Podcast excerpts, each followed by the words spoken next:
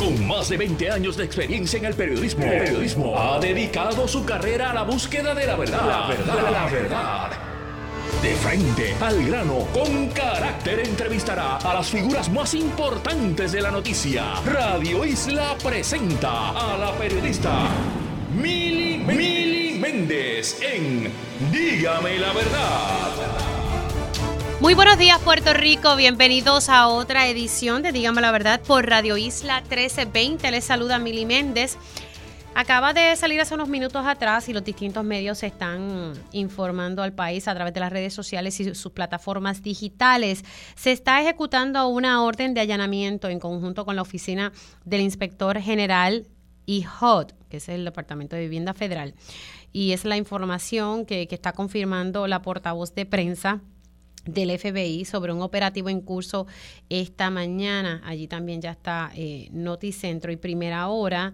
Dice que los agentes, como dije ahorita, los agentes están acompañados de personal del inspector general del Departamento de Vivienda y Desarrollo Urbano.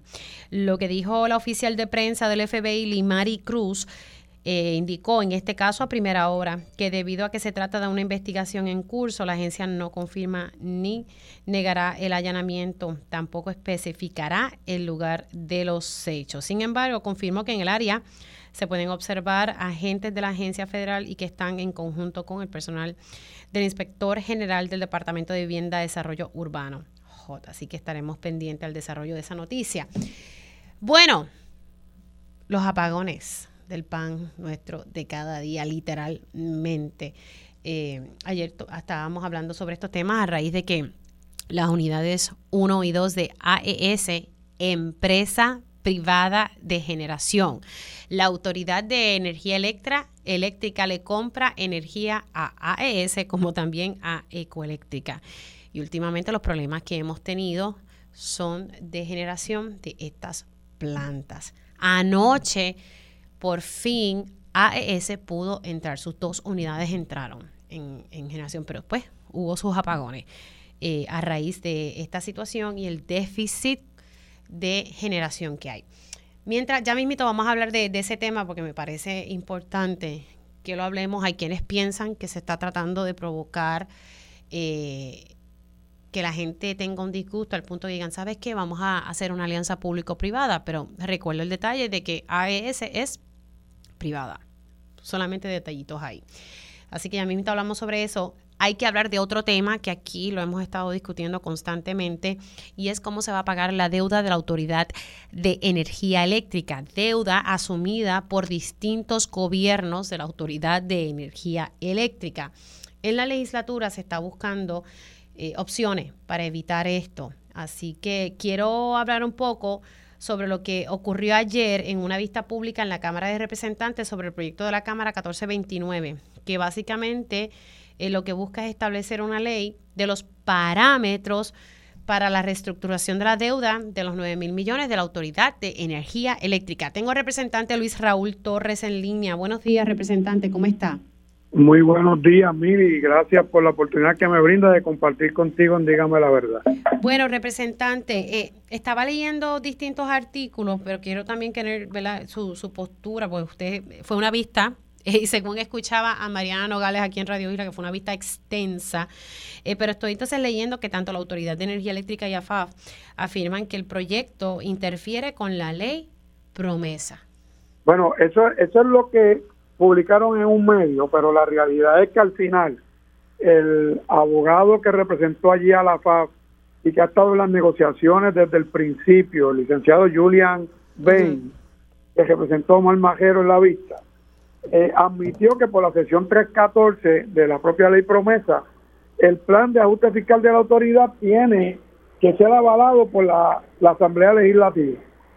Y, y eh, quedó claro también que lo que está legislando la Cámara de Representantes no es un plan de reestructuración de la deuda, sino es un proyecto de parámetros que le estamos diciendo a la Junta de Supervisión Fiscal y a los bonistas, bajo estos parámetros es que estamos nosotros dispuestos a aprobar un plan de reestructuración de la deuda cuando nos corresponda. Claro, para que la gente entienda, representante, es que la legislatura tendrá que pasar juicio sobre lo que finalmente se negocie con los bonistas.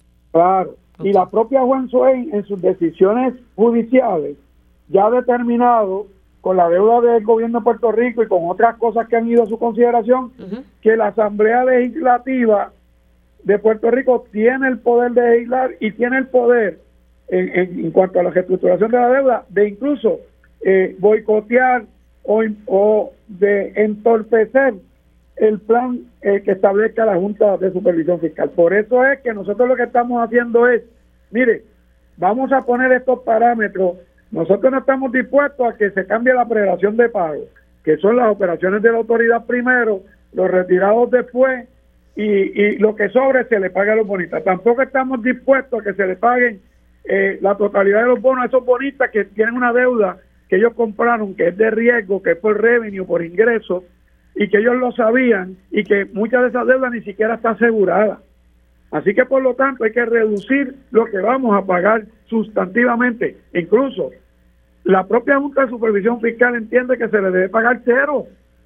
Así que no estamos Bueno, ellos presentaron un recurso en un momento dado legal, una demanda, y la cosa después cambió.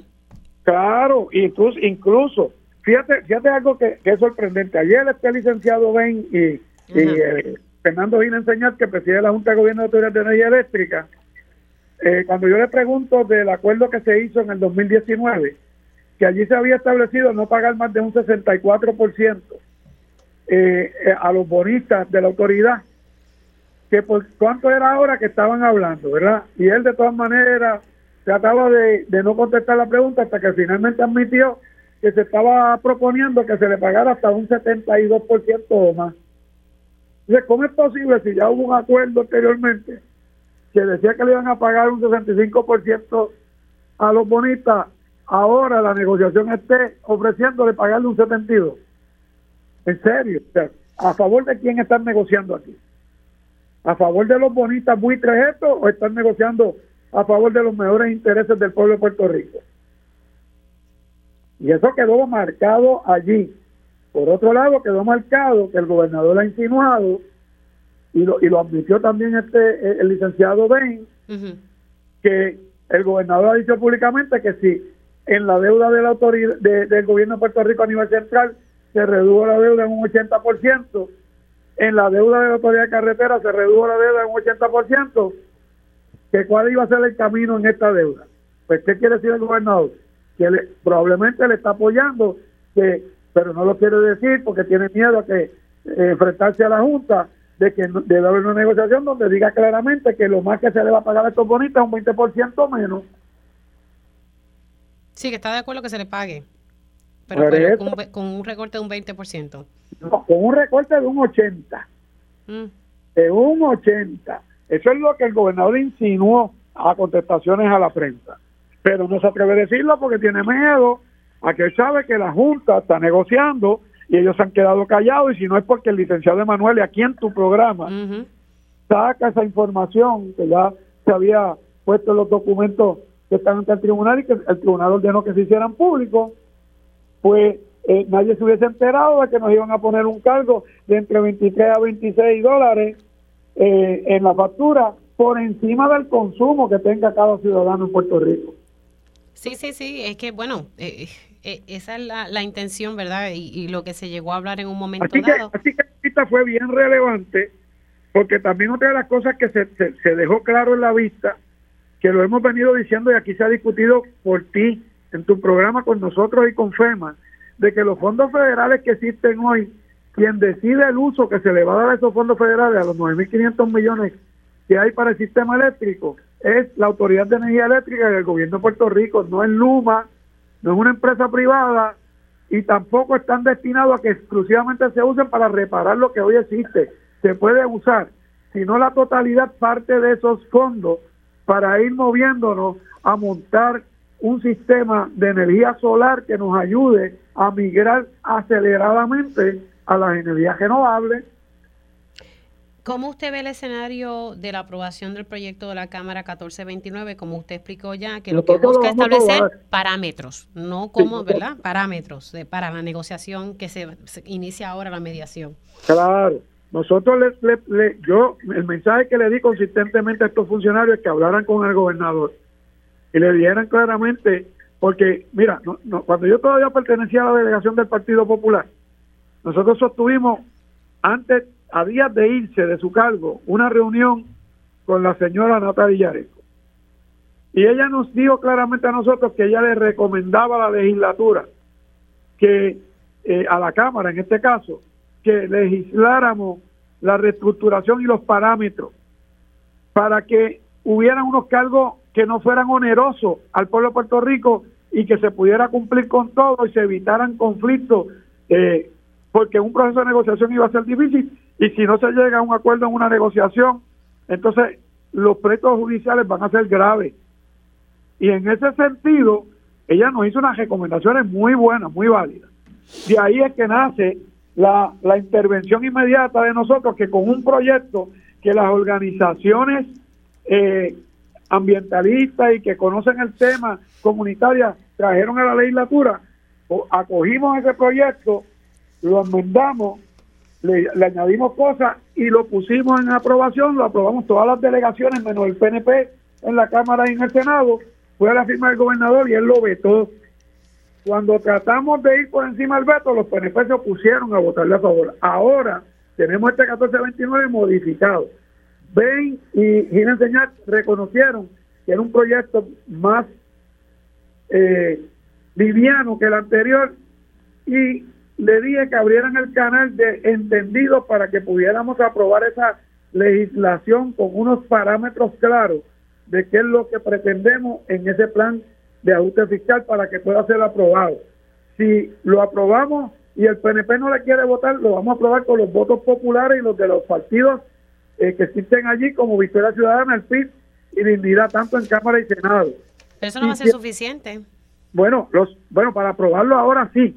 Si va el gobernador y él lo vetara, entonces los PNP tendrán la responsabilidad otra vez de decidir de qué lado se van a ubicar, porque aquí no hay otra. O sea, nosotros tenemos que cumplir nuestra responsabilidad y la estamos ejerciendo consistentemente, la hemos ejercido. Y el pueblo lo que tiene que empezar es a mirar a quién es que le va a poner la presión y a quién es que le va a exigir. Y tiene que ponerle la presión a Pedro Pierluisi y a, y a los legisladores del PNP en Cámara y Senado. Esa es la verdad. Bueno, pues entonces básicamente eh, ese, ese proyecto lo que está estableciendo unos parámetros y el orden sería pago de operaciones, los retirados y luego los bonistas. Y además de esos parámetros, que no puede haber unos cargos extremadamente onerosos ahí que afecten a la clase pobre trabajadora de nuestro país. También establece ese proyecto que tienen unos parámetros para saber qué, qué por ciento o hasta dónde vamos a llegar en los pagos a unos bonos que no son asegurados. Así que Eso tiene que estar meridianamente claro para que la legislatura pueda tener los votos para aprobar un plan fiscal de la Autoridad de Energía Eléctrica. Bueno, ¿qué, qué le parece el hecho de que ya hay un, por lo menos hay un preferido, según publica el periódico vocero, para la generación de la Autoridad de Energía Eléctrica? Eso tú sabes que lo habíamos conversado también contigo, de que ya habían seleccionado una compañía, pero hay que tener cuidado con el juego de ajedrez que tiene Pedro Pierluisi, Omar Majero y Fermín Fontana. Porque Fermín Fontana en una vista pública de la Comisión de Hacienda, recientemente esta semana, dijo que ellos tenían ya una compañía, pero que tenían una segunda en caso de que la primera no fuera confirmada.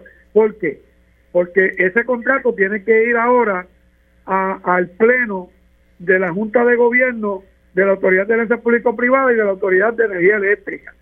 Y en la ley de la Autoridad de Alianzas Público-Privada está establecido como política pública que si uno o los dos representantes del interés público que están nombrados allí por recomendación, uno de la Cámara y el otro del Senado, que en la Cámara es la licenciada Lisa Ortiz Camacho y en el Senado el licenciado Eduardo Ferrer Río, si uno de ellos dos o ambos votan en contra o sea tienen de aprobar ese contrato, el mismo no se puede eh, dar, no se no procede.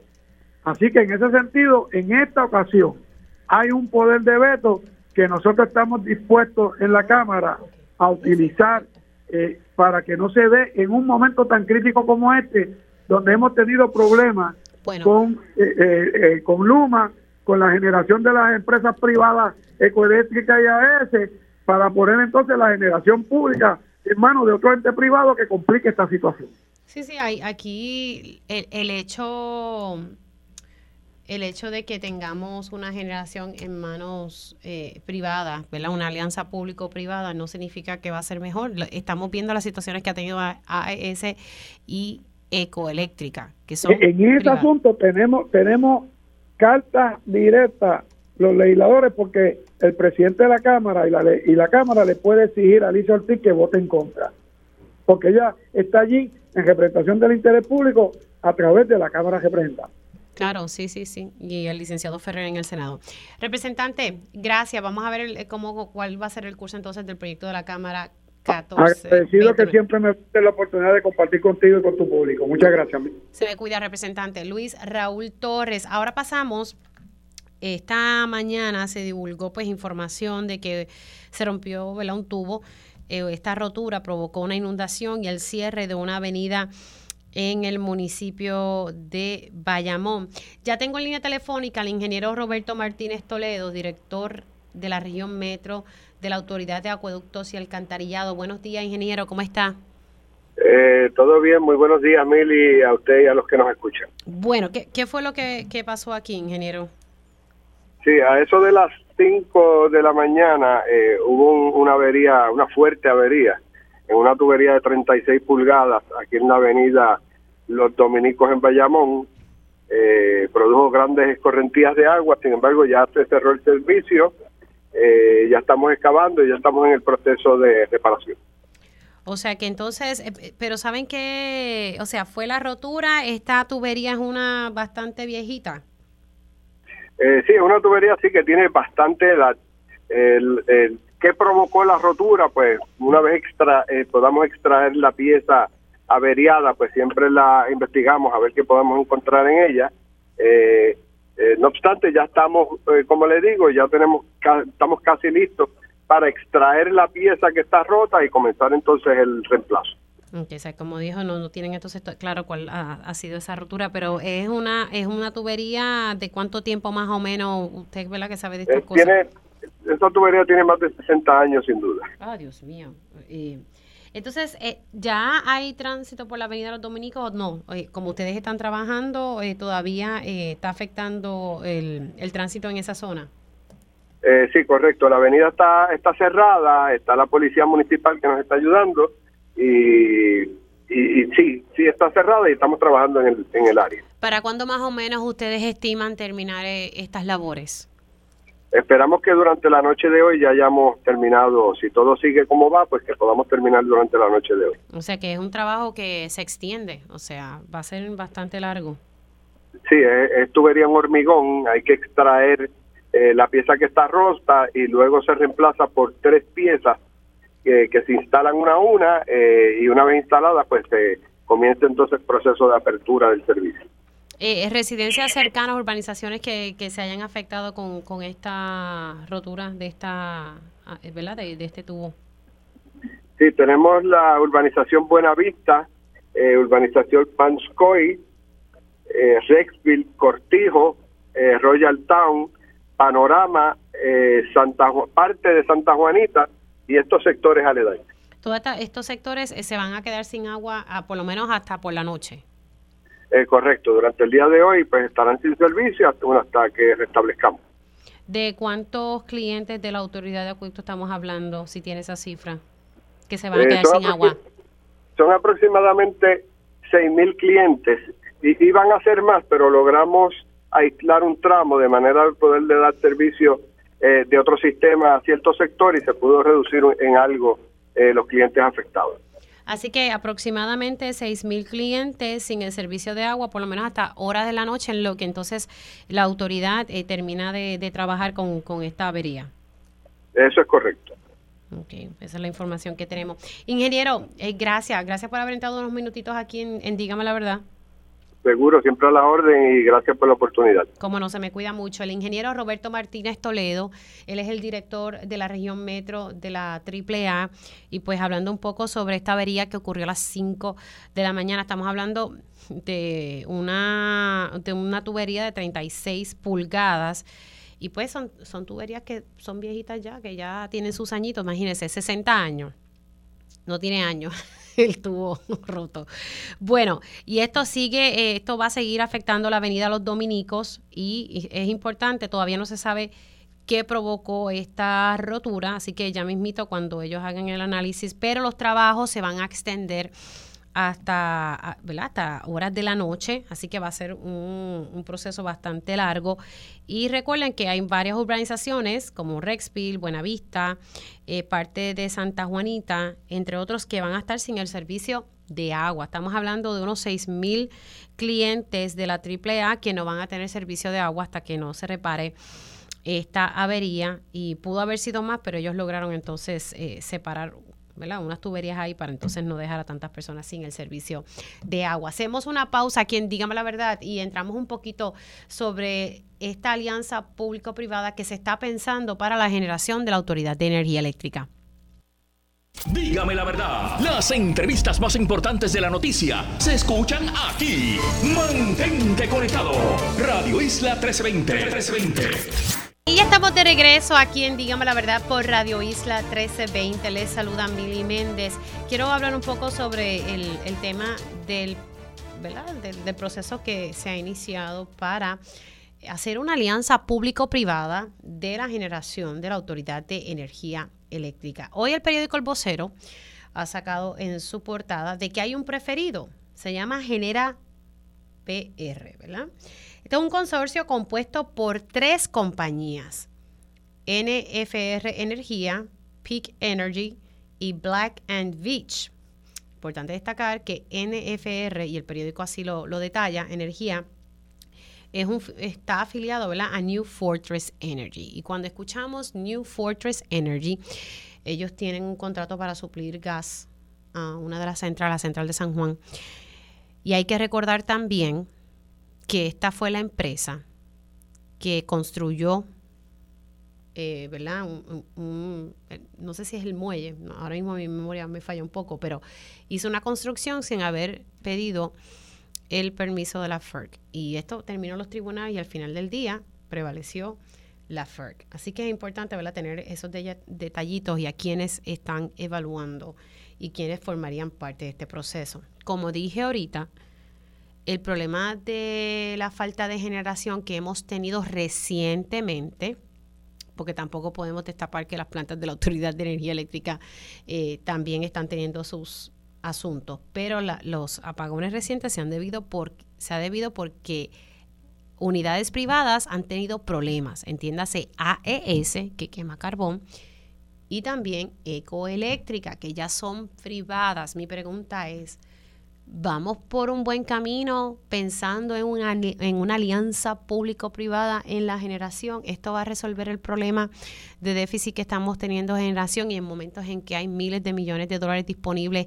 y que ahora viene la secretaria de Energía a ver si pone las cosas en su lugar. Dudo mucho que lo pueda hacer, pero bueno, esos son otros 20 pesos. Tengo al licenciado Pedro Sade, profesor de Derecho Ambiental. Saludo, eh, profesor, ¿cómo está?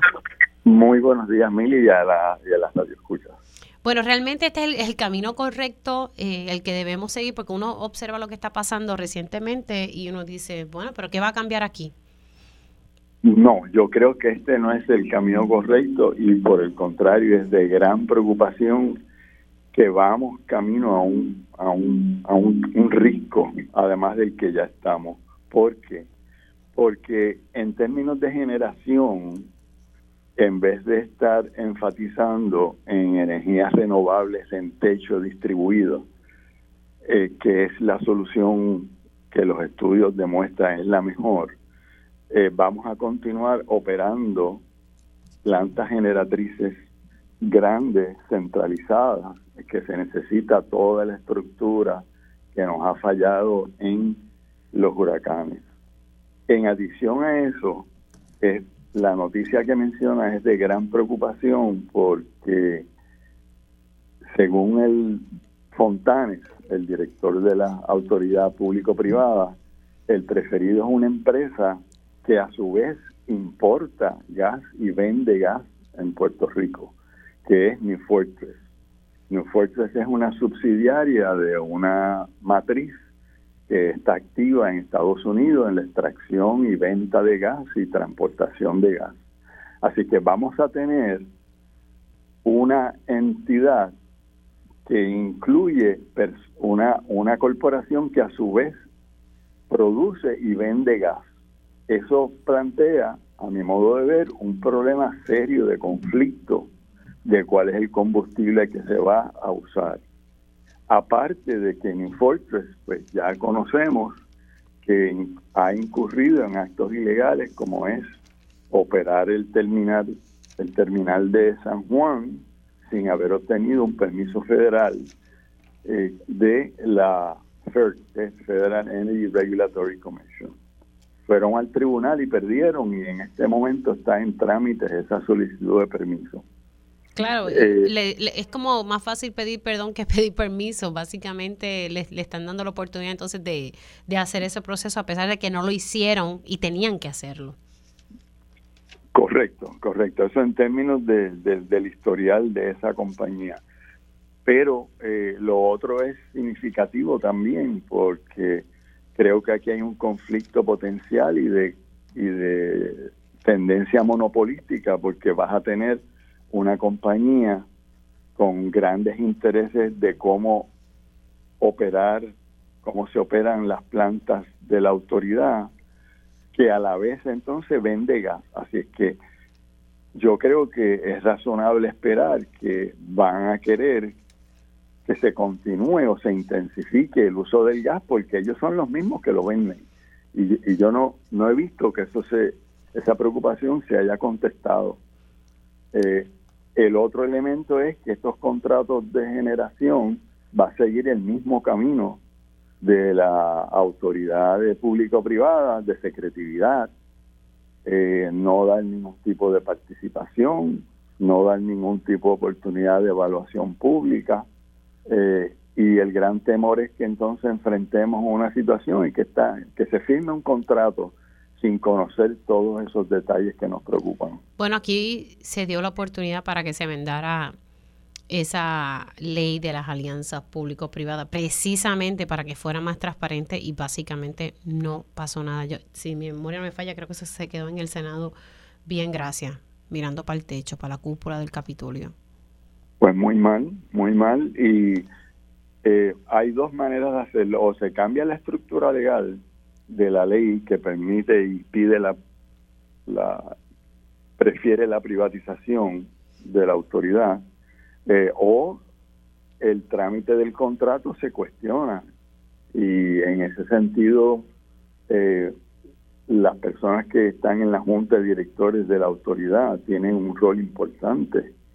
Y este uno de ellos el representante Ferrer pero no se expresó con me parece a mí suficiente claridad sobre este asunto. Así que la, preocupación entonces aquí es que estamos viendo a una empresa que dentro de su consorcio tiene, uh, ¿verdad? Y a una empresa que también tiene una final que es New Fortress Energy. Así que aquí lo que vamos a estar viendo es que se va a estar apostando a gas en vez de movernos poco a poco a energías renovables, por lo menos a estas placas solares en, los techos. Hacia eso quería comentarle, la, la semana pasada yo estuve dialogando con el ingeniero Daniel Hernández y él me comentaba, eh, a raíz de la resolución que emitió el negociado de energía el pasado 12 de octubre, donde dice, mira, prepárame junto con la Autoridad de Energía Eléctrica y FEMA un plan de mitigación ante el déficit de generación. Y entonces él me explicaba que, que ellos le piden flexibilidad al negociado para que por favor les dé eh, ¿verdad? esta flexibilidad para entonces atender el problema a corto plazo, porque si no los apagones van a continuar. Entonces yo le, cuestionaba que, que, ellos lo que quieren hacer, pues básicamente es una barcaza con generador, que eso se puede implementar en cuestión de meses. Me dijo que pueden usar combustible de gas o diésel o bunker C. Así que aquí seguimos con, ¿verdad? A corto plazo la intención es seguir con el combustible fósil.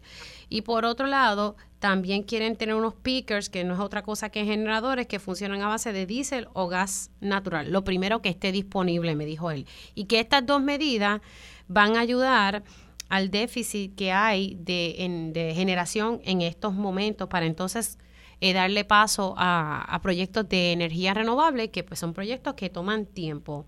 ¿Qué le parece a usted esto? Bueno, primeramente, la carta en que, eh, eh, en que Luma le plantea al negociado esas alternativas y esa problemática no se ha hecho pública. Yo por lo menos no, no la he visto y esa carta es importante. Okay. En, en segundo lugar, las medidas que se están proponiendo no son nuevas. La autoridad hizo un planteamiento similar de generadores transitorios y eso el negociado lo, lo rechazó.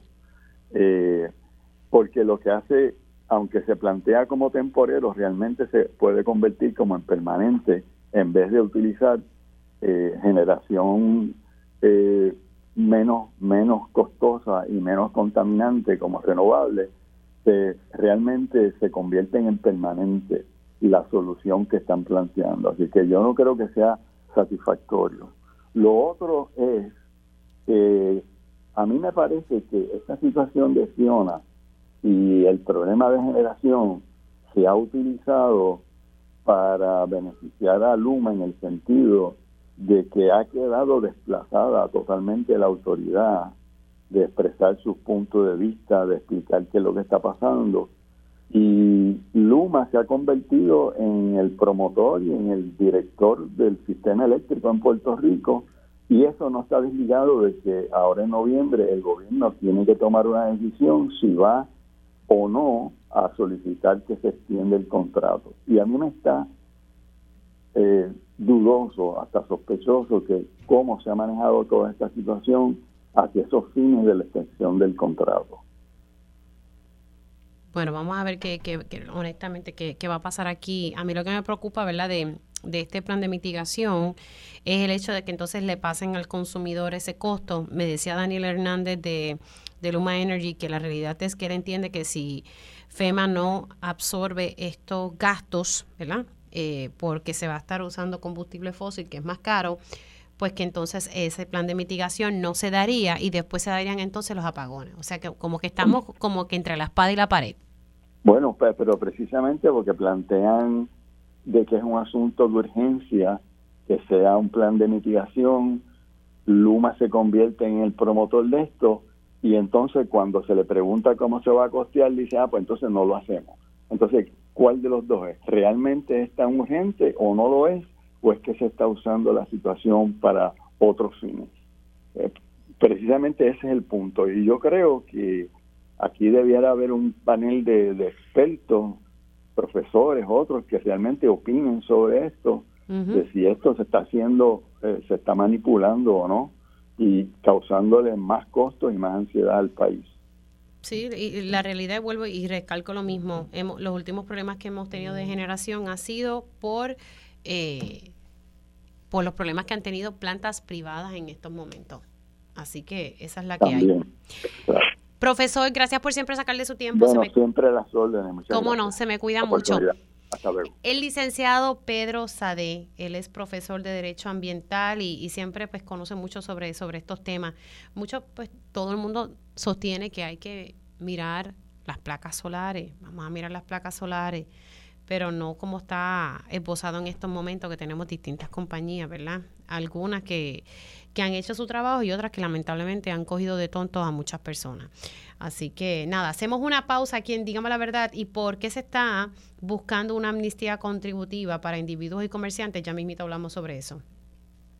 Dígame la verdad, las entrevistas más importantes de la noticia se escuchan aquí. Mantente conectado. Radio Isla 1320. 1320. Y ya estamos de regreso aquí en Dígame la verdad por Radio Isla 1320. Les saluda Mili Méndez. Gracias por conectar. Se ha presentado una legislación eh, para establecer una amnistía contributiva para individuos y comerciantes. Tengo al representante Ángel Morey, de, representante del distrito número 6, que incluye Guaynabo, Cataño y Bayamón, en línea. Buenos días, representante. Muy buenos días, Mili, eh, y a todos los radioescuchas de, de la estación. Buenos días a todos. Eh, que ¿Qué lo lleva a someter esta medida? Tengo entendido, ¿verdad?, que, que es bipartita. ¿Qué, ¿Qué, situación hay y que, ¿verdad?, que hay que establecer entonces esta amnistía contributiva. Sí, en los pasados años hemos visto eh, eh, Irma, María, los terremotos, la pandemia, Fiona.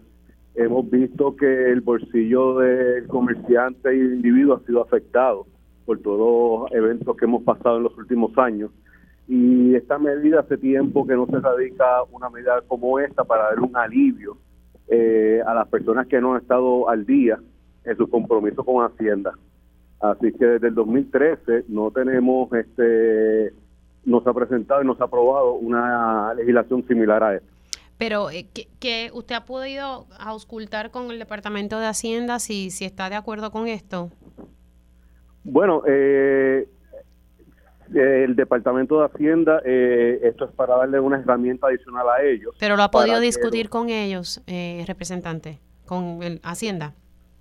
Eh, se ha discutido superficialmente con ellos este en el pasado, sí. Y cuando me dice superficialmente, ¿se discutió o no se discutió? En principio, en principio se ha discutido. Ok, ¿y qué le dijo entonces el secretario de Hacienda o el personal de esa agencia? Eh, que hay que evaluar este para primero ver el impacto este y ver este cómo se trabaja con, con la Junta de Control Fiscal este para darle ese alivio a la gente que así lo merece. ¿Y esa evaluación se hizo? ¿Ese diálogo ya se ha iniciado con la Junta de Control Fiscal? Bueno, la medida se está radicando, eh, se radicó en la tarde de ayer. Claro, pero usted me dijo que, que, que lo había dialogado como que al principio. Eh, eh, esto no lleva de la noche a la mañana, esto llevamos una, unos meses este, en diálogos con este y otros proyectos que tenemos eh, para, para presentarle al pueblo que tienen que ver con Hacienda. Así que en ese concepto hemos estado hablando con ellos este, paulativamente. Claro, pues entonces llevan meses, pero todavía Hacienda no le ha dicho cuál es el impacto. No, todavía no. Todavía, ok, todavía no. No, esto es para darle una herramienta al secretario y a todo el departamento para lograr que los contribuyentes se puedan poner al día y recibir este unos dineros adicionales este para el gobierno. ¿Hacia dónde iría ese dinero? Porque según el comunicado de prensa, el, la medida busca como establecer hacia dónde va a dirigirse ese dinero. Sí, eh, el proyecto que estamos impulsando, eh, queremos eh, que el 75% de lo que se recaude vaya destinado al fideicomiso de pensiones este para cubrir este los déficits que hay en las pensiones y ayudar al gobierno eh, a, en el futuro cercano tener este, una mayor flexibilidad este en el pay as you go este como tal para así este terminar con esa obligación que tenemos como gobierno del cual se estima que en el fideicomiso se haya que aportar en los próximos años 10 billones. Ya se ha depositado 1.4 billones este y todos los años este hay que ir aportando eso, pero mientras más podamos aportarle adelante, la necesidad futura va a ser menor. Ok, así que entonces eh, esto ya se sometió y ya tienen agenda de vistas públicas o, todavía eso está en, el, en proceso.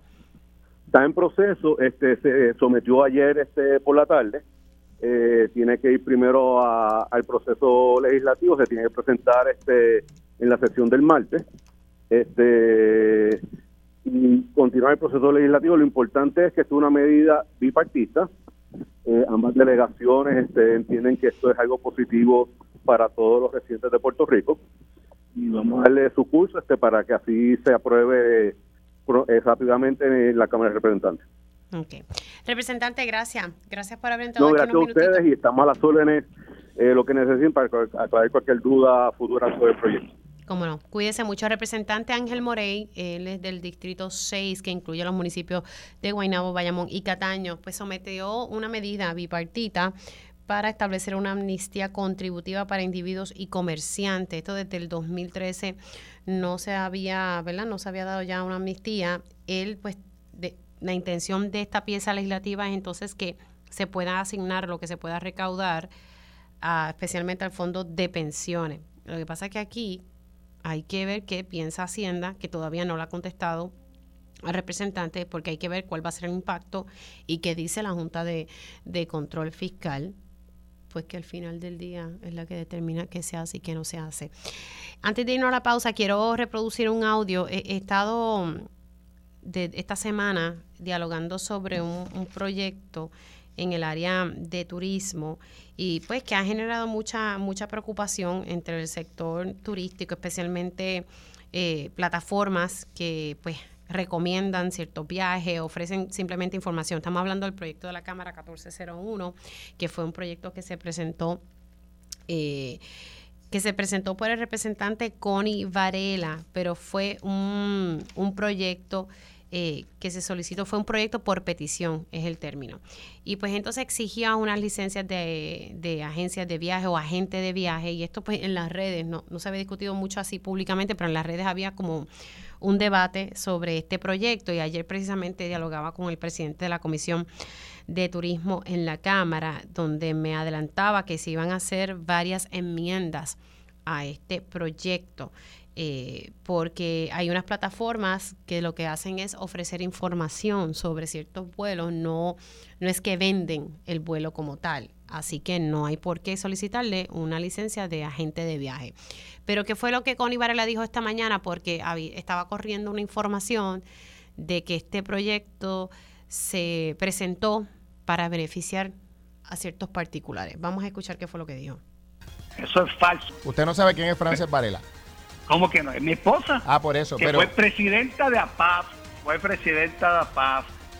en el de la Asociación Puertorriqueña de Agentes de Viaje. De la Asociación Puertorriqueña de Agentes de Viaje. Julio, hace dos años nos desprendimos de toda relación comercial con una agencia de viaje. Dos años, y te puedo enseñar el contrato, dos años. Ayer, ayer la Asociación Puertorriqueña de Viaje emitió una aclaración donde especifica que mi esposa no tiene relación alguna ni ocupa cargo alguno con la asociación. Don Connie, eso, eh, eh, han traído eso porque yo tengo internet. Falso, falso. Mira, nosotros compramos, nosotros compramos la plataforma digital en, algunas ocasiones, Julio. Claro, pero fíjese, don Connie, para, para, poner esto en el contexto correcto, ah, si bien su esposa probablemente ya hace dos años no ocupa una posición, sí. ha formado parte de la industria de agencias de viaje y mantendrá sus amistades y conexiones. ¿No están ustedes velando por los intereses de, ese sector al que ha pertenecido su esposa? Julio, yo soy abogado hace 45 años y, he presentado proyectos que me ha pedido a mí el Colegio de Abogados. Bueno, y tú sabes la labor eh, social que hace el Colegio de Abogados. Bueno, y, lo seguiré presentando y respaldando. ¿Eso es algún conflicto? Pero esto no ah, fue un pedido de, de, las yo amistades. Velo por los intereses, yo velo por los intereses del pueblo. Yo velo por los intereses del consumidor puertorriqueño. Escucharon las expresiones del vicepresidente de la Cámara de Representantes, José Coni Varela, sobre este particular y la información que estaba eh, corriendo, eh, que vinculaban que esto era algo que iba a beneficiar a su esposa y él ahí lo ha dejado claro. Hacemos una pausa aquí en Dígame la Verdad y regresamos en breve. Próximo en Radio Isla 1320. Vamos a estar dialogando eh, precisamente sobre la vista de ayer en la Cámara de Representantes y sobre un posible cargo o, ¿verdad? para poder pagar eh, a los pensionados a raíz de la deuda de la Autoridad de Energía Eléctrica. El licenciado Orlando Emanuel nos va a explicar un poco sobre eso. Y nada, eh, vamos a retomar también un, poco cómo se puede ¿verdad? ¿Qué, lo, ¿Qué es lo que significa un plan de mitigación? Lo vamos a estar hablando con Ayuda Legal Puerto Rico. ¿Qué significa todo eso? Pues ya mismito hablamos aquí en Dígame la Verdad sobre ese tema. Así que arrancamos esta segunda hora de Dígame la Verdad.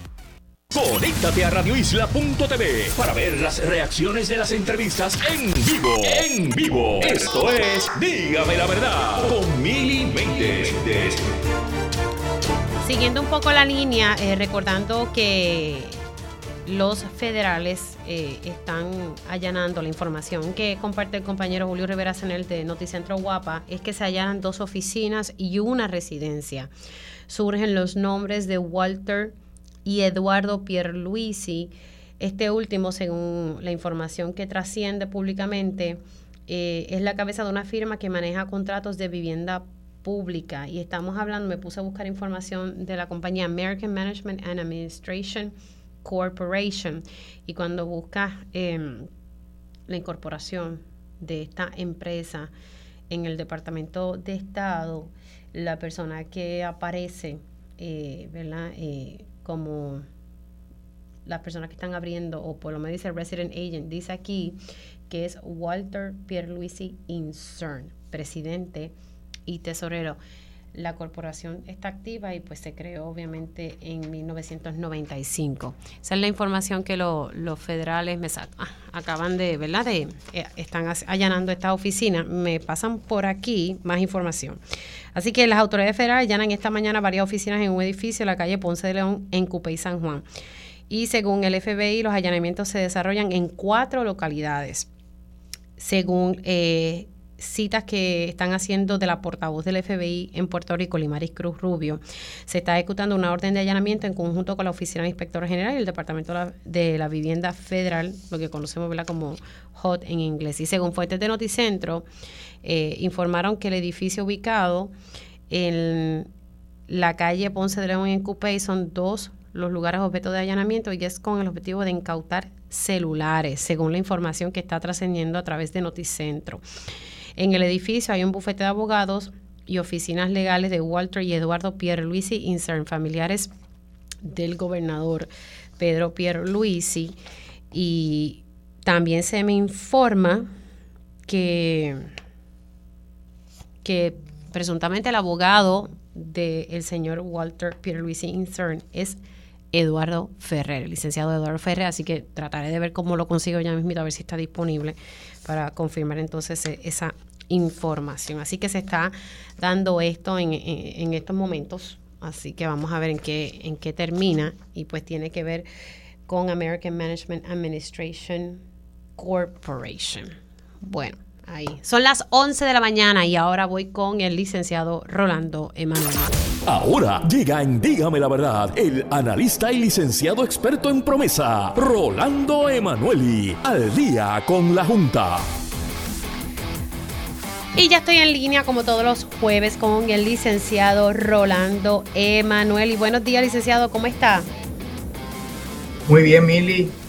Eh, buenos días, espero que tú también estés bien. Todo bien, todo bien, un, poco, un poquito de sueño, me hace falta un café.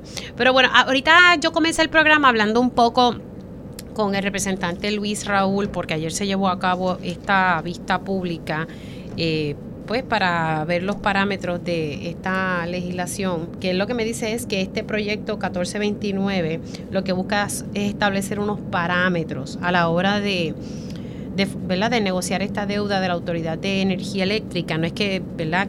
Quiere inmiscuirse como tal, pero establecer como unos parámetros entre eso es que separe primero las operaciones, los retirados y luego los bonistas y que no puedan haber entonces cargos onerosos a la clase trabajadora a raíz de este proceso de mediación que pues, comienza nuevamente y que posiblemente pues nos van a espetar otro otro carguito por ahí para pagar la deuda.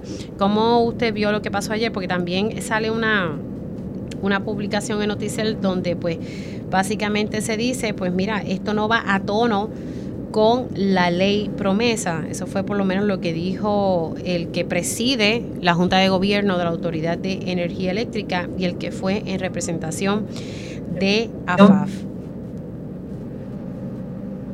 Sí, mira, Mili, eh, es una lástima que las personas que están en el gobierno y que se supone que nos defiendan ante las arbitrariedades de la Junta de Control Fiscal vayan allí a hacer la defensa de la ley promesa y de la Junta de Control Fiscal. Esos funcionarios tienen las manos atadas. La Junta controla todo el proceso del ajuste de la deuda. Ellos son una voz, pero sin voto en todo este proceso. Ellos han sufrido los atropellos de la Junta que les han anulado toda una serie de leyes que han sido política pública del gobierno. Ellos no han hecho el trabajo de defender esas leyes apropiadamente y van y, comparecen a la legislatura a defender el que la Junta de Control Fiscal le imponga a Puerto Rico cargos adicionales en la factura eléctrica, porque todos los planteamientos que hicieron fue de impotencia, de indolencia, de que no podemos hacer nada más, de que eso es lo que dice la ley.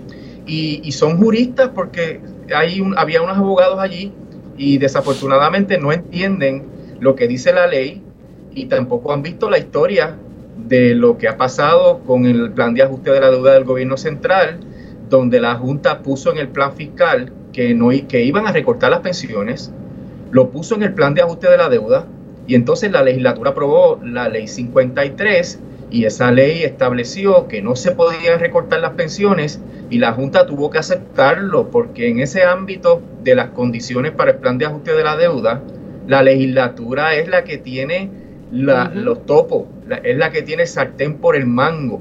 Y eso la jueza lo validó y la Junta tuvo que cambiar el plan fiscal y tuvo que también cambiar el plan de ajuste de deuda. Y gracias a, ese esfuerzo de la legislatura es que se tiene íntegros, por lo menos los pagos mensuales de los pensionados, porque hubo otros cambios, ¿verdad?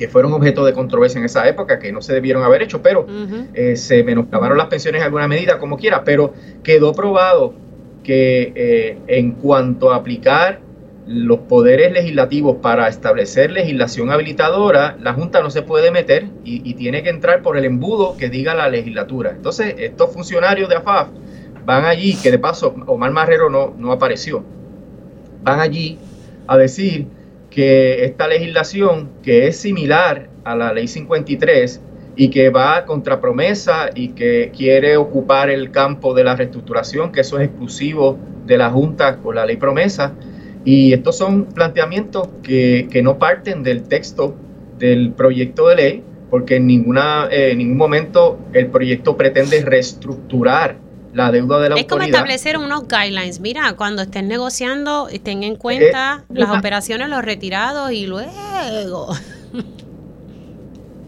sí, es que es en realidad un proceso en que la jueza ha reconocido en, en, un, en este arreglo de poder incómodo. la jueza le llama el awkward power eh, eh, arrangement, ¿verdad? Eh, awkward Power Sharing Arrangement. Ese es el término que usa la jueza, donde la Junta tiene unos poderes, la legislatura tiene otros y tienen que ponerse de acuerdo. La legislatura puede establecer en esta ley condiciones para la aprobación del plan y la jueza cuando vaya a confirmar el plan tiene que mirar, ¿este plan cumple con esas condiciones? Si no cumple, pues entonces la Junta tiene que volver a la mesa de diseño, que fue lo que pasó con las pensiones el año pasado. Así que eh, en términos de, la, de las ponencias, eh, pues, tuve el privilegio de comparecer eh, representando el sistema de retiro. Eh, mi compañera la Méndez eh, compareció en compañía de señor Ángel Figueroa Jaramillo por Lutier para exponerle a la comisión detalladamente cuál es el estado de derecho sobre, sobre cómo es que esto funciona y por qué la Junta podría ganar ese caso en que está cuestionando la garantía de los bonistas y si gana ese caso, entonces puede hacer un recorte dramático hasta cero de los bonos de los bonistas.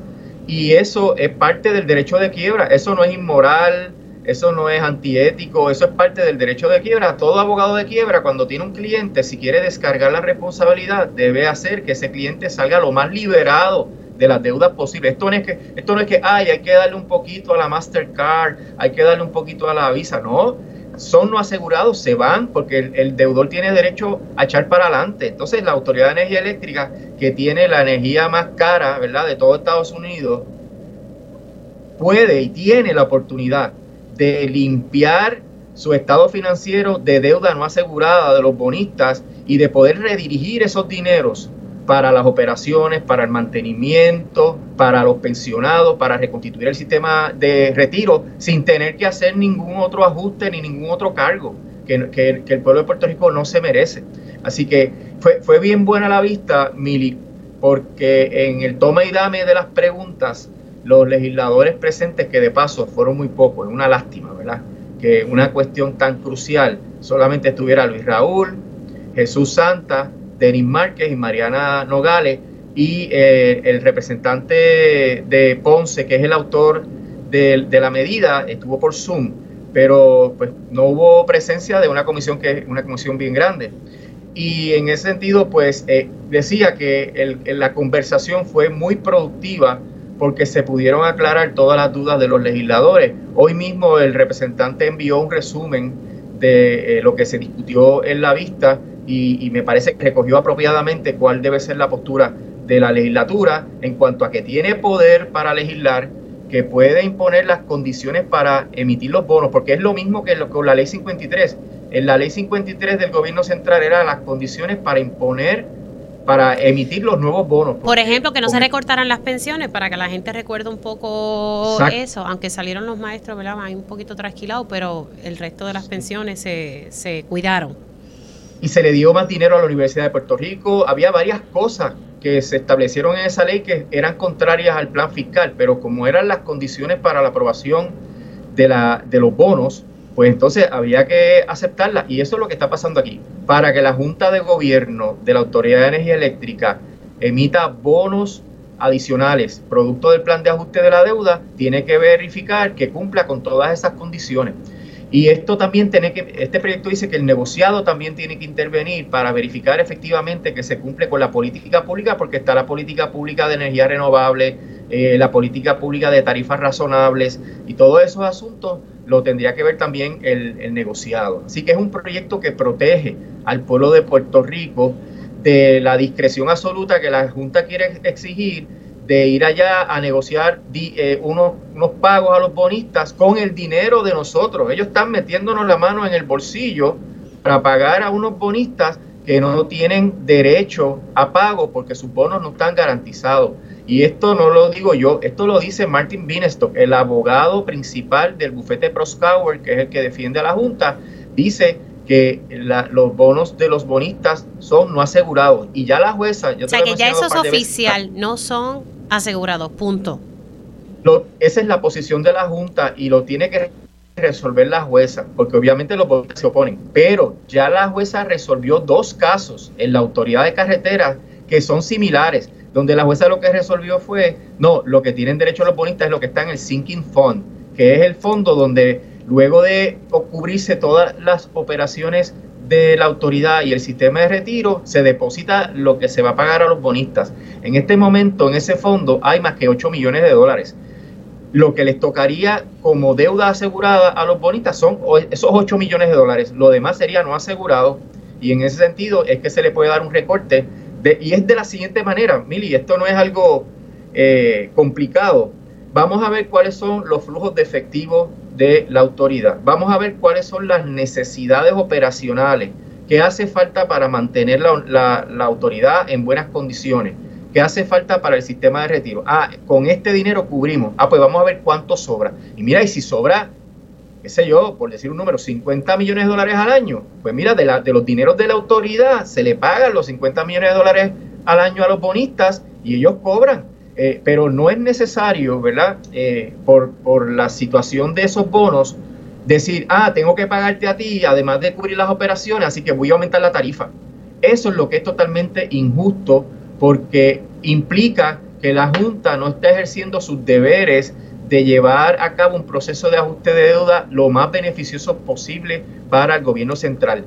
Y este asunto, Mili, de que no se le puede dar cero a los bonistas, Mira, en el caso de la autoridad de carreteras, que me gustaría luego en otra ocasión hablar un poquito más a fondo, en ese caso que se confirmó esta semana, le dieron cero, voy a repetir, le dieron cero al Banco Gubernamental de Fomento, un acreedor que es parte del gobierno. Entonces ellos dicen, no, no se le puede dar cero a los acreedores, que el 50% pero, pero de ellos a, a los de Puerto Rico que se echaven. Imagínate, el banco. Que se chaven, ¿verdad? Que sacaron, chavos, importante, sacaron chavos de distintas agencias. Por ejemplo, sacaron dinero del 911. Esto fue la administración de Alejandro García Padilla. Sacaron fondos del 911 para metérselos al banco. Y mira. Sí, y entonces el banco le prestó dinero a la autoridad de carreteras. La autoridad de carreteras le está pagando un 70% a los bonistas y al banco, que es la entidad local, le da cero. Eso es una barbaridad. Tú dices, pero ¿y por qué esa discrepancia, esa diferencia? Y eso es lo que quiere hacer la Junta aquí. Eh, dejar en la estacada a los pensionados, a los participantes del sistema de retiro, a la calidad de las operaciones y del servicio de la Autoridad de Energía Eléctrica por darle dinero de más a, los bonistas. Y eso es lo que este proyecto quiere eh, lograr. Mira, y esta semana, Mili, quería aclarar, eh, salió una noticia de un periódico eh, del área metropolitana, eh, en donde eh, me citan diciendo que venían cargos por el asunto de las pensiones. No, lo que yo expliqué, y precisamente fue con Julio Rivera Saniel el lunes, lo que yo expliqué es que la estrategia de la Junta, por, estar equivocada, va a requerir que entonces se tengan que imponer cargos adicionales, que no hace falta cargos adicionales si la, si la Junta hace lo que tiene que hacer, que es litigar el caso, están alegando que los bonos son no asegurados, y en el plan de ajuste de la deuda decir, pues le voy a dar lo que sobró, pues 10%. En vez de darle 70%, le voy a dar 10%. Y esa diferencia, pues hace que yo pueda cubrir las otras operaciones. E, es, eso es otra de las cosas que hace el proyecto, establecer la prioridad de pago, que no, no, no nos inventamos nosotros la prioridad de pago, está en el Trust Agreement, que es el documento que establece las emisiones de los bonos y que los bonistas se tuvieron que leer de arriba abajo y aceptar todas sus condiciones antes de comprar los bonos. Así que los bonistas asumieron y aceptaron la manera en que los bonos se pagaban y por ende no pueden venir ahora a quejarse y a pedir otra cosa. Aquí, eso, ese agreement dice, tú solamente cobras cuando se cubren las operaciones y el sistema de retiro. Entonces, ¿por qué, hay que sentarse a mediar con ellos? Si ya ellos firmaron eso, no, no es tan sencillo como decir, mira, tú firmaste eso, tienes que ahora ver que se cubran esos gastos y luego tú cobras. Lo que pasa es que la Junta, en ese afán que tiene por favorecer a los bonistas, tú sabes que hay dos miembros de la Junta que son pro bonistas full, ¿verdad? Completamente. Eh, Nixon y Peterson, que lo dicen públicamente, que quieren que se le pague a los bonistas. Entonces, el resto de la Junta, en vez de hacer el trabajo completo, según dice la ley de quiebra, que, de paso Skill es profesor de Derecho de Quiebra y un muy reputado profesor de Derecho de Quiebra. Y él sabe lo que yo estoy diciendo. Lo que pasa es que ellos juegan para el otro equipo, ¿verdad? Ellos están para el otro, este, eh, ellos quieren dar la cara como que estamos haciendo el ajuste de la deuda, pero no están haciendo todo lo que se puede hacer para que Puerto Rico salga de esta crisis. Si ellos se, salen con la de ellos y, se impone ese cargo, pues hemos hablado de las consecuencias socioeconómicas en términos de la gente que es pobre. Porque no es lo mismo si tú pagas 300, 400 pesos de luz porque tienes aires acondicionados y consumes mucho, pues aumentarte 23, a lo mejor te dice, pues lo pago. Pero una persona que paga 50 dólares, aumentarle 23 o 24 25 es el 50% de aumento y es para siempre. O sea, no hay nada que pueda hacer esa persona para bajar ese cargo porque el cargo es fijo. Además, puede ir aumentando con el tiempo porque tanto la oferta de la Junta como la oferta de los bonistas hace que ese cargo sea variable. Y eso es una barbaridad, Mili, porque va a obligar a la gente a irse del país, va a hacer que mucha gente, sabes que en Vieques hay unas familias que, viven sin energía eléctrica. Y entonces eso se va a incrementar, que la gente no pueda simplemente tener energía eléctrica. Y vamos a ir para atrás, vamos a estar en la década de los 20 y de los 30 en términos de la electrificación en el país. Eh, así que es algo que es encomiable, es algo que toda, todos los legisladores deben apoyar. Eh, bueno, pero que imagínate, no fueron ayer, no fueron ayer a la vista, la mayoría de ellos son los muchos que les interesa. Y después están por ahí como fueron y no votaron a favor de ir por encima del veto del proyecto 1383, que es un proyecto más amplio que este, y ellos pues se unieron a la oposición de Pierluisi, al veto de Pierluisi, y por ende hay que decirlo directamente, cualquier eh, cargo que la Junta imponga en un plan de ajuste de deuda que tengamos que pagar por 50 años, ellos han tenido la oportunidad de evitarlo y si no lo evitan, pues los culpables políticamente de ese cargo son ellos, sin duda, porque Luis Raúl está moviendo todos sus hilos y está divulgando información y está haciendo un trabajo extraordinario de fiscalización y de, y de ayuda a la reestructuración de la autoridad, pero hace falta ante la testarudez del gobernador que defiende a, la autoridad, a Luma y a, eh, a, la Junta en contra de los intereses de los puertorriqueños, pues la delegación del PNP tiene que saber que tiene que irse del lado del pueblo puertorriqueño para que el pueblo no sufra los embates de ese cargo. Eso es una cosa bien sencilla y el pueblo va a adjudicar responsabilidad si ellos le votan en contra del proyecto o si no se unen a cualquier esfuerzo de ir por encima del veto del gobernador en el caso de que el gobernador eventualmente vete el proyecto. Y como ya los representantes del gobernador dijeron que se oponían al proyecto y fueron allí a defender a la Junta, pues hay que anticipar que el gobernador va a vetar el proyecto, por tanto hace falta que esos legisladores del PNP pongan el oído en tierra y que sepan cuáles son las necesidades y cuál es el impacto, se eduquen de cuál es el impacto que tendría eso en el pueblo puertorriqueño para que no ocurra. Y hay legisladores que saben las consecuencias, y lo digo porque he tenido conversaciones con, con legisladores del Partido Nuevo Progresista, pero públicamente no salen a decirlo y o, no vemos ese voto, ¿verdad? Eh, por ir encima del, del que está al frente del partido. Nos quedan dos minutitos y quería pues conocer su opinión. Ahorita hablaba con el profesor de Derecho Ambiental, Pedro Sade, sobre lo que sacó el periódico El Vocero, de que se, por lo menos la información que trasciende es que Genera PR podría estar manejando la generación de la Autoridad de Energía Eléctrica y ahí hay tres, eh, un consorcio compuesto por tres compañías, pero hay una eh, que, que está afiliada a New Fortress Energy y esto lo hemos hablado aquí innumerables veces, construyeron un terminal sin permiso, luego eh, la FERC gana el caso, pero entonces le dieron la oportunidad de, sacar el permiso, pese a que habían construido legalmente ese terminal. Eh, y estamos viendo aquí que, y lo que me decía el, el profesor Pedro Sade es que eh, vamos a, tener un servicio de generación con una empresa que tiene, o tiene lazos, mejor dicho, con New Fortress Energy, que lo que hace es vender gas. Sí, eh, eso es eh, peligrosísimo porque hay una política pública que obliga a que nos movamos a la energía renovable y eso le va a dar un espacio de poder bien importante a esa empresa para impulsar los esfuerzos ¿verdad? De, convertir las plantas en plantas de gas que iría totalmente en contra de, de esa política de energía renovable. Pero más allá de eso, Mili, implicaría una entidad privada que viene a cobrarnos cantidades exorbitantes por operar esas plantas, que no va a cumplir con los requisitos mínimos de Puerto Rico sobre transparencia, que de seguro no va a tener el personal eh, que esté preparado para operar esas plantas. Esas plantas tienen un historial eh, muy largo de cómo es que se opera, todas unas complejidades particulares eh, por las tecnologías y por los cambios que se han hecho que van a requerir que, quienes operen eso sean gente que realmente conoce el, sistema. Y cualquier advenedizo que venga va a pasar lo mismo que Luma.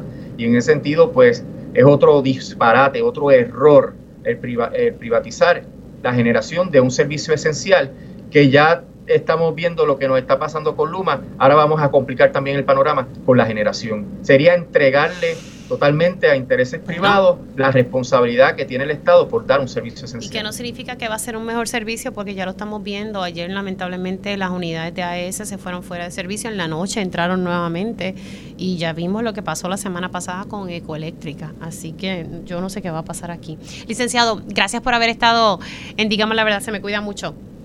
¿Cómo no, el licenciado Rolando Emanuel y experto en la ley promesa, hablando un poco sobre la vista de ayer, las implicaciones de la mediación de la deuda de la Autoridad de Energía Eléctrica y que aquí la legislatura tiene un rol sumamente importante.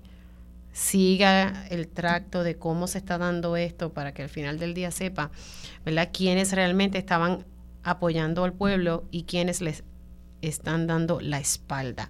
Hacemos una pausa aquí en Dígame la Verdad y vamos a estar hablando sobre qué significa un plan de relocalización y estos fondos de mitigación cuando van a llegar. Lo vamos a estar dialogando al regreso aquí en Dígame la Verdad.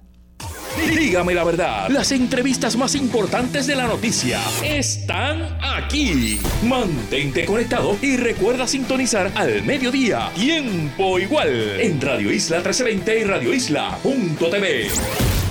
Y ya estamos de regreso aquí en Dígame la Verdad por Radio Isla 1320. En este segmento vamos a estar hablando con la licenciada Ariana Godró. Ella es la directora ejecutiva de Ayuda Legal Puerto Rico. Buenos días, ¿cómo está? Buenos días, Mili. Buenos días a la gente que te escucha acá en Radio Isla. Gracias por la oportunidad.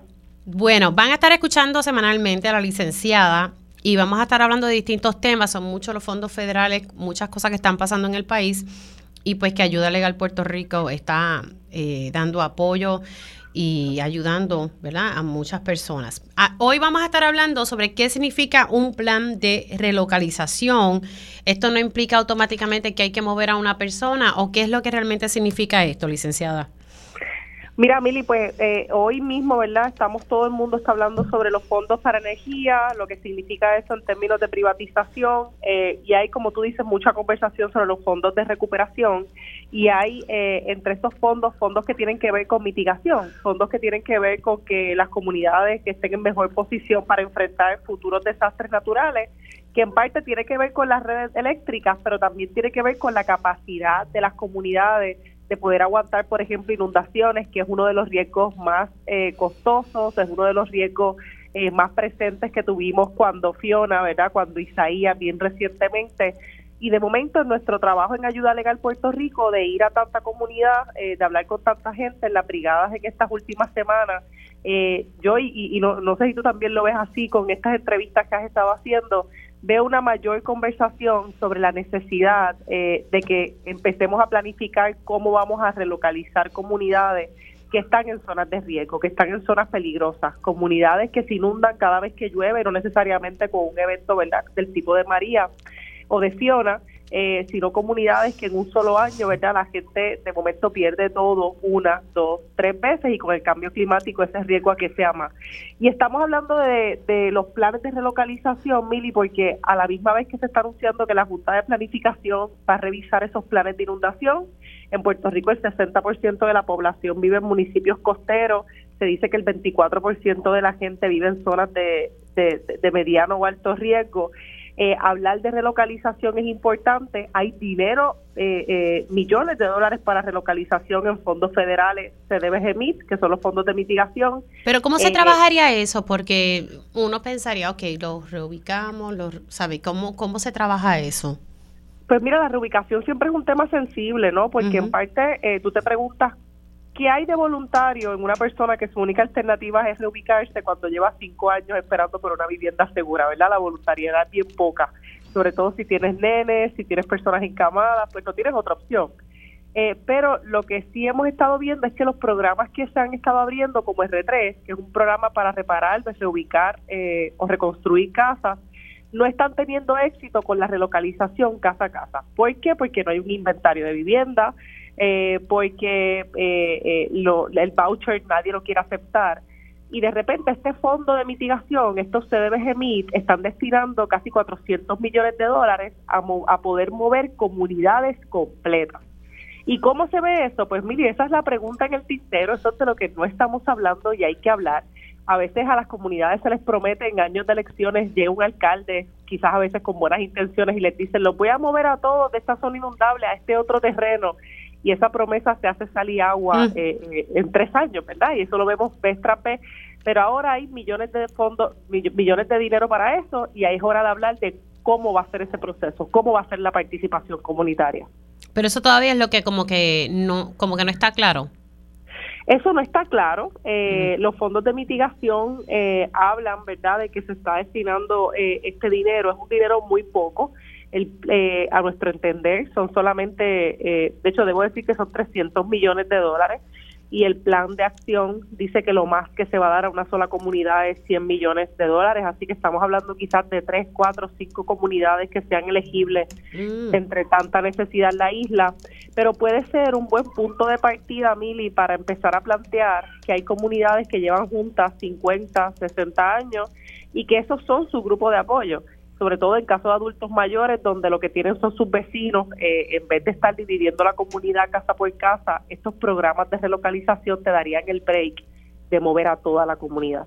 Así que nosotras desde Ayuda Legal Puerto Rico, pues hemos estado llamando ya por varios años al Departamento de la Vivienda a que pudiera prever que este tipo de programas se iba a poder abrir y a trabajar unos principios. ¿Cómo se va a hacer ese proceso de participación? Qué vamos a hacer con la gente que no se quiere relocalizar, porque eso también son casos, ¿verdad? Eso siempre pasa. Siempre pasa y no es desalojarlos, ¿verdad? A la fuerza, ni, ni, ni meterles policía, ni, ni criminalizarlos.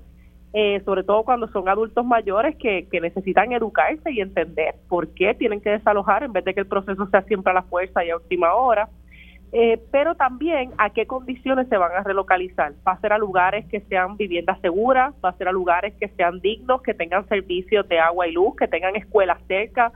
Es decir, hay muchas conversaciones que tener con las comunidades eh, y nos parece, ¿verdad?, que el tiempo sigue corriendo y no se están teniendo. Te voy a traer un caso eh, y todavía esto continúa así. Hay como unas 25 a 30 familias, estos en Yauco, que viven en módulos de, de madera. El 16 de septiembre Radio Isla estaba sacando esta información a través de la líder comunitaria Carmen Villanueva. Y esto es en la comunidad Ciénaga en Yauco. Entonces, Vivienda me decía, no, pero ya nosotros estamos construyendo esto. Eh, y pues el alcalde, sí, eso está en construcción, pero cuando uno mira las imágenes de cómo va ese proceso, eso va a suero de brea y estas personas eh, pasaron un huracán, literalmente, bueno, tuvieron que irse a un refugio, pero ¿sabes lo que es vivir en módulos de madera en esas condiciones? Y no solamente vivir en módulos de madera, por ejemplo, nosotras hace poco llegó otra comunidad a nuestra oficina, ¿verdad? Que ahora mismo no, no la voy a identificar porque estamos en proceso de, de, seguir hablando con la comunidad, pero que se les prometieron unos terrenos eh, en, que eran del municipio y de momento esos terrenos del municipio se le vendieron a una compañía privada que está creciendo y creciendo y creciendo y la comunidad se sigue inundando, siguen perdiendo las cosas y la preocupación es eh, que si los municipios no se mueven, van a terminar perdiendo su población, porque las comunidades se van yendo entonces casa por casa, la gente se harta, se muda, no quiere volver a empezar desde cero. Eh, así que hay una conversación y nos parece que los alcaldes son medulares, Mili. En este programa en particular, el Departamento de la Vivienda eh, está diseñado de manera tal que los municipios pueden ser las entidades encargadas de por así decir, coordinar ese proceso de relocalización. Y eso en estos momentos es medular. Sí, no, porque imagínate, me llama mucho la, la, atención y con esto vamos cerrando. 300 millones, entendí bien, 300 millones de fondos de mitigación que se supone que lleguen pronto. Eh, esto entonces para tres más o menos o cuatro comunidades, para eso daría daría, dice que el máximo de asignación es 100 millones de dólares, pero obviamente, ¿verdad? Les podrían dar más o menos, pero lo que sí quiero decir es que sería un puñado de las comunidades que necesitarían la asistencia, pero es un buen programa piloto para ensayar cómo se vería este proceso. ¿Esos fondos de mitigación eh, se van a manejar a través de vivienda o a través de qué agencia? ¿Cómo pues funcionaría? Ahora mismo son fondos que se asignan, son fondos de HOT que se asignan a través del programa de vivienda. El programa eh, se llama el programa para mitigación comunitaria multisectorial. Este, todavía el programa no tiene unas guías oficiales, ¿verdad?, de cómo se va a hacer el proceso. Nuestro interés es que el Departamento de la Vivienda haga un llamado amplio a que se comenten esas guías, ¿verdad?, por lo crucial que va a ser, pero se podría manejar a través o de fines de lucro o eh, de, de municipios. Ah, ok. Pero entonces, hasta ahora es Vivienda quien estaría manejando este dinero. Hasta ahora Vivienda haría la convocatoria y las organizaciones o los municipios, ¿verdad?, competirían por los fondos. Interesante, porque entonces aquí hay mucha necesidad de, pues, relocalizaciones y, y, el dinero lo que va a dar es literalmente más o menos para tres o cuidados y cuatro comunidades que puedan ser eh, relocalizadas. Interesante ese detalle que todavía no hay guías oficiales. ¿Desde cuándo más o menos ya nosotros sabemos esto? ¿Es para saber si es que estamos a suero de brea con las guías oficiales o, todavía vivienda tiene su paso? Y, hace unos cuantos días salieron otra otra otra, otra información en, medios, pero de estos fondos ahora mismo eh, ya están desde el 2020. Este, así que sabemos de los fondos de mitigación desde el 2020, así que ya hemos tenido varios años para poder trabajar unos principios de relocalización, pero incluso cuando se aprobaron las primeras partidas ya de, los fondos TR en el 2018, ya sabíamos que la relocalización era un hecho y estábamos pidiendo principios y participación. Pero Mili, no estamos, estamos tarde, pero no estamos tan tarde que este proceso no se pueda dar y yo, como te digo, tiene que ser integral no solamente con, las comunidades, sino también con los municipios, eh, eh, que muchas veces, como te dije, ya han prometido eh, villas y castillas y que de momento pues la gente sigue esperando en esas promesas. Bueno, vamos a ver qué ocurre. Licenciada, gracias por haber entrado unos minutitos aquí en, Dígame la Verdad. Muchas gracias a ti, Mili. Un abrazo. Bye. La licenciada Ariana Godró, directora ejecutiva de Ayuda Legal Puerto Rico, hablando un poco eh, sobre este proceso de relocalización y que ya hay unos fondos de mitigación asignados que son 300 millones de dólares, fondos que están disponibles desde el 2020. Así que cosas que hay que darle seguimiento. Hacemos una pausa aquí en Dígame la Verdad y precisamente hablamos un poco sobre el cambio climático. Dígame la verdad, las entrevistas más importantes de la noticia están aquí. Mantente conectado y recuerda sintonizar al mediodía, tiempo igual, en Radio Isla 1320 y Radio Isla.tv. Y ya estamos de regreso aquí en Dígame la Verdad por Radio Isla 1320. Les saluda Mili Méndez. Ahorita escuchando eh, a través de primera hora eh, el gobernador se dio cita hoy. Eh, la Asociación de Hospitales de Puerto Rico pues está celebrando, eh, creo que son 80 años. El gobernador fue invitado a esta celebración y de inmediato pues se le preguntó al principio, una vez estaba llegando al lugar, los medios le preguntaron, él indicó pues que no tenía información y para quienes estén conectando estoy hablando sobre el hecho de que el FBI allanó varias oficinas en San Juan y una residencia en Cupey. Eh, y son eh, familiares, eh, por lo menos las personas que se han nombrado son familiares del gobernador. Voy a leer ahorita un poquito la, información. Ahora voy a leer aquí un poco lo que dice el nuevo día, que las agencias allanan varias oficinas y una residencia de un pariente del gobernador Pedro Pierluisi. El FBI, el Departamento de la Vivienda Federal y la Oficina de Inspector General de Estados Unidos participan de las intervenciones. en la mañana de hoy se allanó una residencia en el complejo Paseo del Bosque en San Juan que pertenece a Eduardo Pierluisi Incern, primo del mandatario. Y precisamente el gobernador decía a los medios de comunicación que era como un primo tercero, pero que él no tenía información. Los periodistas le, cuestionaron si lo habían llamado, si él tenía más, y él dijo que no. Eh, así que básicamente fueron expresiones que no dicen mucho, que no, no sabe nada, así que hay que esperar cómo trasciende esto. Y también eh, sale a relucir, eh, los compañeros en la redacción pues están buscando información que ha trascendido en distintos medios. El licenciado Osvaldo Carlos y Eduardo Ferrer, abogados del caso eh, de, de este allanamiento. Así que nada, ya mismito estaremos viendo qué se desarrolla con esta noticia, pues que surgió en horas de la mañana de hoy. Pero ahorita hablábamos eh, sobre qué significa un plan de relocalización y que hay unos fondos de mitigación, fondos federales, unos 300 millones para reubicar a ciertas comunidades que están en zonas inundables. Y ahorita me comentaba la licenciada Ariana Godró, pues la cuestión del cambio climático, pues precisamente para seguir educando a la ciudadanía sobre el efecto del cambio climático, que es real, no es un mito, se va a llevar a cabo el primer simposio de educación climática y sociedad. Tengo al doctor Federico Cintrón Moscoso, director de la organización ambiental El Puente, Enlace Latino de Acción Climática. Saludos, doctor, ¿cómo está? Muy bien, Mili, ¿cómo estás tú y el resto de tu audiencia? Todo, todo bien. Hablemos un poquito sobre este primer simposio que, que se va a estar llevando a cabo. Sí, cómo no. Eh, gracias por la invitación. Este primer simposio eh, tratamos de darle visibilidad al estudio del cambio climático eh, y su impacto en Puerto Rico y realmente preguntarnos la, cuál es el rol de la educación en, este en, en la atención a los efectos del cambio climático, cómo nos podemos preparar Hemos visto después del huracán María y ahora con el huracán Fiona eh, cómo se afectan las clases y el aprovechamiento académico de los estudiantes. Y hay muchas preguntas que se han levantado en cuál es la participación del Departamento de Educación, tanto en la preparación como en la respuesta a estas emergencias. Y entonces con este simposio queremos comenzar a levantar una esa discusión y esa, conversación. Eh, para poder investigar y para poder eh, proveer soluciones eh, hacia adelante, hacia el futuro. Así que es como eh, iniciar esos diálogos, esas conversaciones que, que, debemos tener o debimos haber iniciado hace tiempito, pero son comunicaciones que se estarían dando ahora sobre este tema y que estamos viendo sus efectos. Lo vimos con María y lo estamos viendo con, lo vimos con Fiona la cantidad de lluvia, las inundaciones, deslizamientos de terrenos y todo eso. Y yo no sé si aquí nos estamos ajustando o estamos haciendo algo para esos impactos que vamos a ver de, ahora en adelante.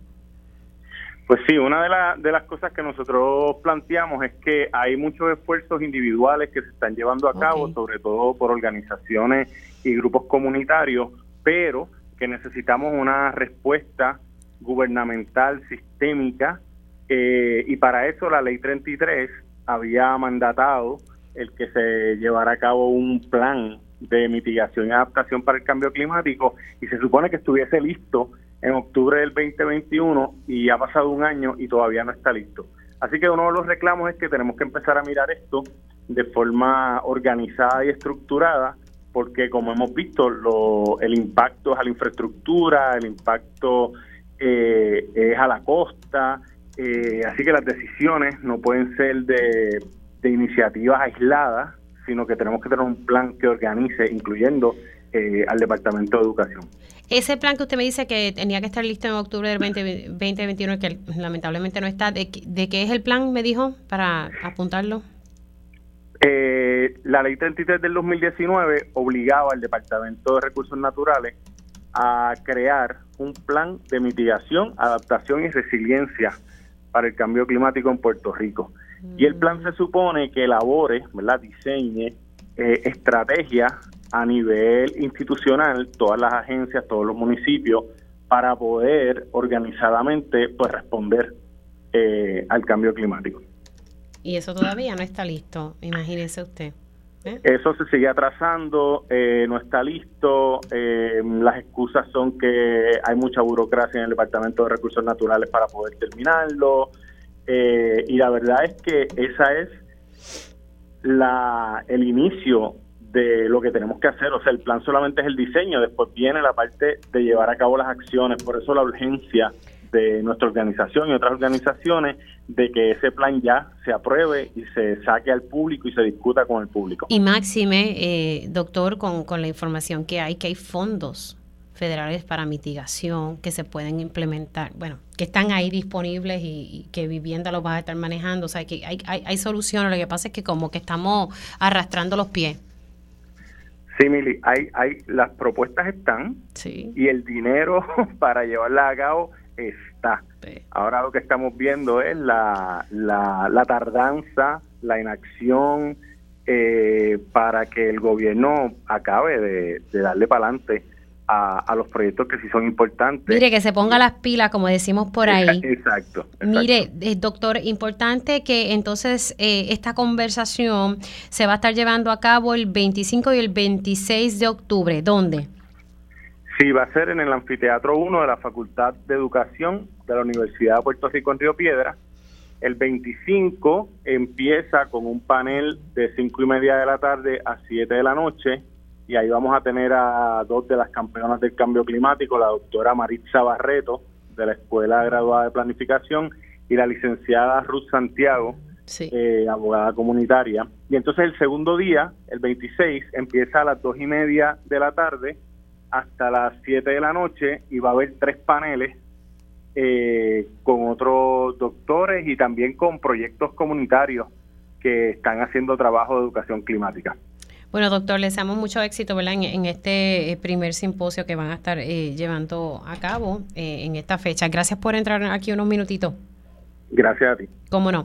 El doctor Federico Cintrón Moscoso, director de la organización ambiental El Puente Enlace Latino de Acción Climática y básicamente dando la información sobre este primer simposio de educación climática y sociedad que se va a estar llevando a cabo en, en, la Universidad de Puerto Rico. Yo creo que estos diálogos son importantes que los tengamos, pero también hay que, hay que agilizar las cosas porque entonces, mira, hay una ley que ordena un plan y que tenía que estar listo para el 2021. ¿El plan dónde está? Pues nadie sabe. Bien, gracias. Los fondos de mitigación, fondos federales están ahí. Ajá, bien, gracias. Así es como funcionan las cosas aquí en, en PR. Hacemos una pausa en Dígame la Verdad y al regreso, tiempo igual.